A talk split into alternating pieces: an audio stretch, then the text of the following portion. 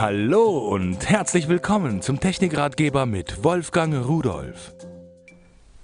Navigation ohne geht eigentlich gar nichts mehr. So ein Blechsoldat haben sehr, sehr viele Leute im Auto. In meinem Wohnmobil auch. Oh, da kann ich aber nicht ein normales Navigationssystem nehmen. Mein Wohnmobil ist höher. 3,70 Meter, ist breiter, 2,50 Meter und länger, fast 8 Meter, als ein normaler Pkw. Und es ist auch noch eine ganze Ecke schwerer. All das muss bei der Navigation berücksichtigt werden. Und äh, selbst wenn ich von der Route abweiche und will durch eine Unterführung durch, die nur drei Meter hoch ist, dann muss dieses Ding brüllen und plärzen und schreien und sagen, Junge, hier darfst du nicht weiterfahren. Das macht es. Und äh, das macht es gut. Ich kann also meine ganz speziellen Daten einstellen, Länge, Höhe, Breite, mit Anhänger, ohne Anhänger, meine spezielle Geschwindigkeit, Sonderzulassung 100 Kilometer pro Stunde, all diese Sachen. Ich kann äh, Routen auswählen, ob ich sparsam fahren will, ob ich schnell fahren will. Ich kann Benzinverbrauch berechnen lassen und so weiter.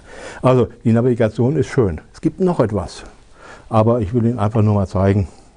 Es hat also auch normal die Karten Darstellung, es hat eine 3D-Darstellung. Viele Innenstädte sind in 3D modelliert.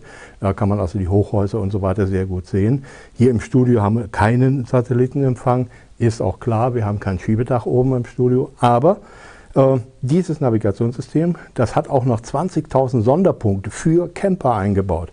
Also nicht nur Campingplätze, auch dahin, wo ich fahren kann, wenn mein Wohnmobil irgendeine Macke hat, Werkstätten. Äh, ich muss natürlich auch wissen, wo kann ich mir denn was zu essen kaufen, sowas.